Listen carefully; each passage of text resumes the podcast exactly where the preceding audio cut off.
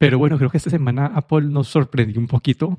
Tuvimos unos anuncios inesperados en el sentido de tiempo, no tanto como de que los anuncios fueron inesperados en sí. Y creo que hasta en el video se ve que los calendarios en alguna parte creo que demostraban 2022. Es decir, que eran productos que esperábamos tener el año anterior. Entonces, ¿por cuál arrancamos? ¿Por cuál quieres arrancar? Eh, pues por los, probablemente por los MacBooks, ¿no? Listo. Eh, lo primero es que Apple ha actualizado los MacBook Pro, el de 14 y de 16, pulgadas. Y la verdad, esto no tuvo un evento porque la verdad la, la actualización es, un, es algo medio, una, es bastante iterativo. Y es que actualizaron los MacBooks a tener el chip M2 Pro y M2 eh, Max. Y ahora lo que eso permite es, bueno, te da como que un incremento de 20-30% en la parte de procesamiento y gráficas y que ahorita puedes en, en, eh, con el Max puedes tener hasta 96 GB de RAM en un laptop que es una monstruosidad.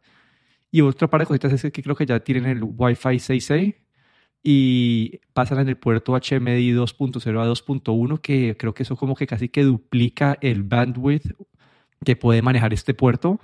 Y, y la parte algo, algo, parte, algo interesante en la parte de los procesadores del M2 Pro y el M2 Max es que han subido el número de, de, de cores o de, ¿cómo se me olvidó la palabra de cores en español? Pero de, ha subido el número de capas o de cores de eficiencia. De núcleos, núcleos. núcleos, eso, eso, eso.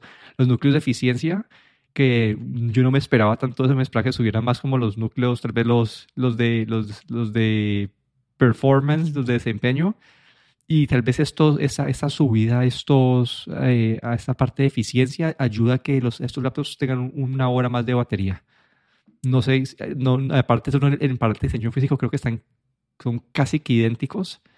Entonces no, no sé qué pensaste vos antes de, que, de hablar de opiniones. Eh, pues eh, sí, una ligera, un ligero upgrade. Eh, yo creo que mm, en la parte de los procesadores no podemos esperar que estos, estos sean cada año. Creo que el, el, ciclo es como un año y medio casi, ¿no?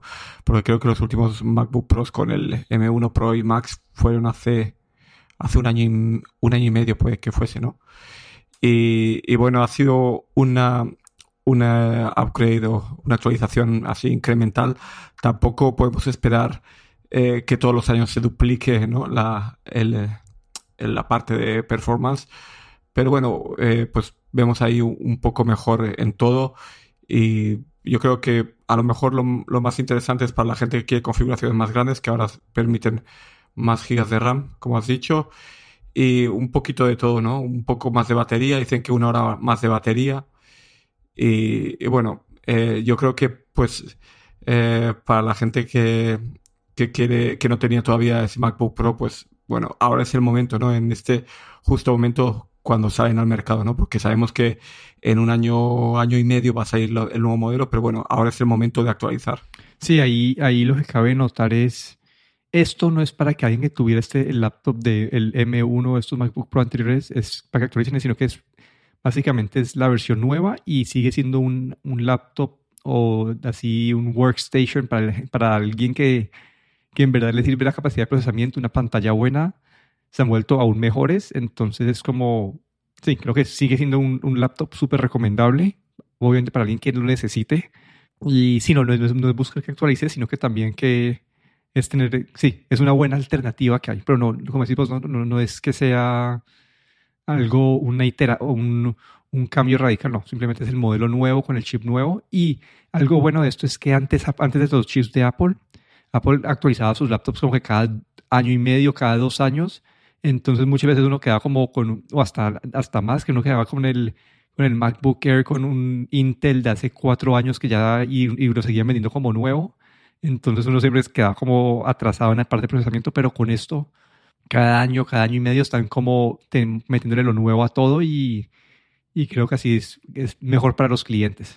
Sí, yo creo que aquí en el MacBook Pro, el, el modelo, este modelo que relanzaron el año pasado eh, o, hace un año y medio, está justamente, tiene todo lo que la gente iba pidiendo, ¿no? Tiene el lector de tarjetas SD, tiene el MagSafe. Yo creo que está en, en un hardware muy bueno que puede dar bastantes años de sí, ¿no? Lo único que a mí no me llega a gustar es esa pestaña que, que tiene en la parte de arriba, que en los iPhones ya hemos visto los modelos Pro de este año pasado, ¿no? Que hemos, han aparecido esta, esta isla dinámica y aquí en los MacBook Pro pues por ahora se mantiene. No sé si vamos a ver un rediseño de la pantalla en un año y medio, pero bueno, creo que el hardware en sí es bastante bueno. Sí, y esa parte del notch, la verdad, no he escuchado que la gente dice que no lo, no, no, lo ven mucho, especialmente porque está como en la barra de tareas y en la barra de tareas no es algo que uno esté utilizando todo el tiempo, entonces no es algo que, que moleste mucho. Pero también actualizaron el Mac Mini. Aquí es donde hubo un poco más de cambios a la línea, porque Apple todavía vendía un Mac Mini eh, con Intel. Ahorita han sacado el Mac Mini con el M2 y también con el M2 Pro. Y esto permite que ya, bueno, ya eliminaron la versión Intel de la línea y, y, la, la, versión M2 Pro viene con más puertos y creo que también viene con el HDMI 2.1. Entonces, eh, no, creo que este es simplemente una asociación al Mac Mini. Creo que en el diseño es como cambios mínimos, como que ahí me puse yo me puse a leer unos reviews y eran como cambiaron .1 pulgadas en, en, en tal dimensión, pero creo que ahí seguimos igual con el Mac Mini. Yo tengo un Mac Mini y creo que es un buen computador. No sé si el, con el M2 Pro esto empieza a, a borrar la, la, la, distancia con el estudio, ¿no? Con el Mac Studio. Entonces ahí empieza como que esa, distancia sea un poco menor entre los dos modelos. Sí, yo aquí me ha dejado un poco como mareado, ¿no? Porque aquí vemos el, el Mac Mini con el M2 y el M2 eh, Pro. Y mm, el M2 Pro, sobre todo, la diferencia con el Mac Studio empiezan a ser demasiado parecidos. No sé, eh, yo creo que deberían haberse mantenido el Mac Mini como M2 y no como Pro. No sé, es, no sé exactamente cuál es su intención el tener un Mac, uno, Mac Mini con M2 Pro y luego un Mac Studio que, bueno, ahora mismo con el M1 Pro, pero que también suponemos que se va a actualizar al M2 Pro y M2 Pro Max, ¿no? Eh, no entiendo muy bien el, esa razón, pero bueno. Ahí tenemos ahora ese Mac Mini, eh, que es pequeñito, pero con el M2 Pro. Pero no, no entiendo muy bien eh, este, este posicionamiento de este producto. Sí, ahí solo que el, el, el, Mini no creo que no, no estaba, eh, no, no, sé, tenía que validar, pero creo que no estaba enfriado activamente. Entonces puede ser más silencioso y, puede ser un poco menos potente que el otro, pero sí, como queda un poco confusa la línea con el Mini y el Studio, ambos siendo como que una versión Pro del, del tal vez la cantidad de puertos y otras cosas de, o, configuraciones de RAM van, están más enfocadas en la parte, porque creo que el Mac Mini no suba tantas gigas de RAM, entonces puede ser por ahí que esté el, otro. Y creo que el anuncio más sorprendente de todos fue el HomePod. Aquí Apple ha anunciado una versión nueva del HomePod grande que ellos habían descontinuado ya hace, pues, oficialmente como que en enero del año pasado, creo que que, que lo descontinuaron. Y la diferencia con el anterior, al menos no, tocaba ver reseñas en cuanto a la calidad y sonido y todo eso, pero esta vez tiene menos parlanticos adentro que el, que el original y, y, cuesta 50 dólares menos. Creo que esta va a costar 300 dólares, que creo que todavía está un poco alto en esta gama. Para mí como que el, creo que el perfecto ha sido 250 dólares para ese tipo de parlantes, pero mucha gente está emocionada porque eran amantes del HomePod anterior en cuanto a calidad de sonido, solo que la versión pues eh, la abandonaron y tenían problemas con Siri, empezaron a tener un, poco de problemas de, de, confiabilidad, que no les respondía siempre, dejaban de funcionar. Entonces, a mucha gente le encanta la calidad de sonido que producía el HomePod anterior. Entonces, mi pregunta número uno es, ¿se va a mantener esta calidad de sonido o qué tanto empeora? Y toca ver cuánto empiezan a vender en Amazon y en Best Buy como que a los seis meses a ver si bajan a los 250. Sí, aquí esto sí que fue, bueno, era una sorpresa. También esperábamos que, que tenían que anunciar un nuevo HomePod de tamaño más grande, pero lo que no esperábamos es que fuese casi idéntico al HomePod que habían descontinuado ya hacía como un año. Entonces, eh, esto fue la sorpresa. Luego la otra cosa es que cuando se dieron las especificaciones, tiene, parece que en lo que son características, pues han rebajado, ¿no? Igual que han rebajado el precio de 50 dólares, también han rebajado los, el número de twitters, eh, dos twitters menos, también el número de micrófonos. pues supongo que habrán, eh, habrán hecho mejoras en la parte de, de, reproducción y puede funcionar igual de bien eh, con esos dos switches menos y esos micrófonos menos. Pero también para poder bajar el precio. Pero no sé, no sé si, bueno, cómo será desde el punto de vista de sonido. Tampoco soy un audiófilo, entonces tampoco no sé si habrá una gran diferencia.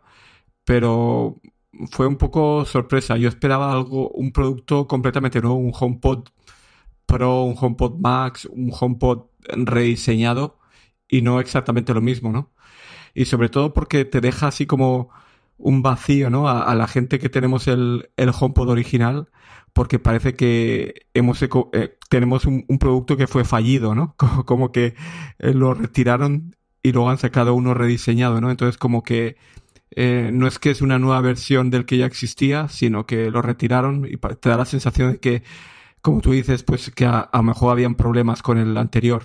Sí, creo que con el anterior hay unos problemas de, de hardware escuchado, que hay unas partes que se empieza a desgastar y la parte de software, ese, estaba, ese HomePod anterior estaba basado en un software, eh, una línea de software completamente diferente. Creo que estos nuevos, el Mini está como con, con un sistema operativo completamente diferente, entonces eh, pasó eso. Algo que sí vale la pena mencionar es que ya vienen, vienen eh, compatibles con Matter.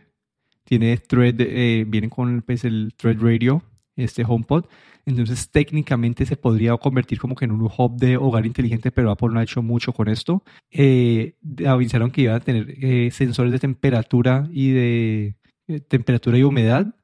Y lo que dijeron es que también los HomePod minis también tienen eso y que lo van a activar. Entonces me parece interesante como para yo siempre había pensado como que qué bueno poder tener uno como, eh, digamos, si yo tengo pues el, aire acondicionado aquí, está el termostato, está en, una, en un cuarto y yo, yo, duermo en otro cuarto y el otro cuarto no, no, no, no, no controla el, el, aire, pero sería bueno tener como información de temperatura ahí que ayuda a controlar y a tomar decisiones de, de, para el apartamento completo. Y no sé, me parece interesante eso. Obviamente Apple no ha hecho mucho con eso todavía, como que todavía lo están activando, pero no, sí, no es que Apple vaya a volver esto el centro del hub del hogar o algo por el estilo. Sí, de verdad, es básicamente otro altavoz inteligente, no es, eh, no tiene una pantalla que sirva para mucho más que ver el, LED de Siri. Lo que sí que me pareció, como has dicho tú, interesante es que a los, a los HomePod minis les, dan, les van a dar esa, esa funcionalidad extra con la actualización 16.3 que se supone que va a llegar la semana que viene. Y bueno, eso es como un pequeño regalo, digamos. Y, y la otra cosa es que si tienes un HomePod en casa de los, digamos, antiguos, pues no sé si realmente vale la pena actualizarse a esos nuevos HomePods solo por la temperatura y, el exceso de humedad. Habrá que ver las reviews del sonido. Y otra cosa también es que estos nuevos HomePods no se pueden eh, emparejar con los HomePods antiguos. Eh, solo se pueden emparejar con, con otro HomePod nuevo. Y eso ahí te, te, si solo tenías un HomePod antiguo y ahora te compras uno nuevo, pues no vas a poder emparejarlos para escuchar si quieres en el Apple TV como una pareja estéreo. Así es que bueno, hay por lo que dices tú también de esa compatibilidad o esa plataforma más antigua de esos HomePods anteriores, pues parece que han tenido que romper esa compatibilidad, ¿no? Sí, entonces yo ahí creo, que yo no voy a parar atención a esto. Yo no, yo no, no creo que haya comprar uno porque no es lo que necesito para mi casa, pero quiero escuchar a ver cómo son las calidades de sonido y a ver si sigue siendo como el anterior que era, se distinguía de la competencia por la calidad de sonido, aunque a pesar de que era muy caro. Y sí, quiero ver, quiero escuchar a ver qué pasa con eso, aunque qué, qué tanto, qué tanto dejaron ir con esta rebajada de precio y con esa disminución de parlantes, etcétera, etcétera. Y acá vos pusiste una pregunta en las notas. Sí. ¿Y qué pasó con el Mac Pro? Y, no tengo ni idea, como que ya, ya pasaron los dos años. Ay, esa es la, yo creo que es la gran pregunta, sobre todo de la gente más pro, digamos, con todo lo que tenemos ahora, el, el Mac Studio, por ejemplo, que, que anunció el año pasado. Eh, la gente se está preguntando qué pasa con ese Mac Pro, porque en, este momento, pues, el Mac Pro sigue siendo el único ordenador, eh, computador del, que, de Apple que todavía está basado en la plataforma de Intel, ¿no? Eh, nos habían dicho eh, cuando hicieron la presentación de, la de esa transición que iban a ser dos años, han pasado más de dos años. eh, el Mac Pro era, digamos, la, máquina em, más potente. Eh, nos, ahora con estos nuevos eh, M2 Pro y Pro y, Max, pues no sabemos tampoco, no hablaron mucho tampoco, no lo han comparado nunca con este Mac Pro, creo. Entonces nos deja un poco ahí esa parte, ¿no? interrogante, sobre todo porque el Mac Pro tenía lo que no tiene ningún otro Mac y es que se puede ampliar, tenía tarjetas eh, PCMI, creo, PCI de ampliación y tenía un montón de, creo que hasta, no sé si tarjeta gráfica también, o bueno, se podían eh, meter tarjetas, se podía hacer eh, ampliar así un poco hasta cierto punto manualmente y esto lo han dejado como en el aire, ¿no? nos dijeron una cosa, ahora no vuelven a hablar de ello, pero bueno, eh, Apple tampoco ha sido siempre de lo más fiable. Aún me acuerdo cuando anunciaron este Apple Air Power o como se llama, aquello que iba a cargar el, el, Air Power, que también se canceló, ¿no? Entonces, tampoco sabemos si el Mac Pro se va a cancelar, se va a quitar de la línea o qué es lo que va a pasar. Pero bueno, la promesa de los dos años ya pasó y todavía no ha sido actualizado. Sí, yo creo que ya este paso van a esperar al WWDC, porque siento que es un producto mucho más alineado a los desarrolladores. Entonces puede que estén esperando esa audiencia. Y digo que están enfocados ahorita en marzo, que se viene en teoría eh, eh, las gafas de realidad virtual que tengo bastante curiosidad de que aunque va a salir Apple ahí. yo, he oído muchas críticas o, muchos comentarios esta, eh, ahora con este anuncio de estas semanas que, mm, que Apple está sacando más de lo mismo, que no está innovando, pero yo creo que ahí es eh, Apple está guardándose para o está invirtiendo ahora en nuevos productos que todavía están por venir. Y ahí es cuando creo que tú estaba, querías comentar. No sé si quieren, en marzo ahorita viene, viene en teoría esto.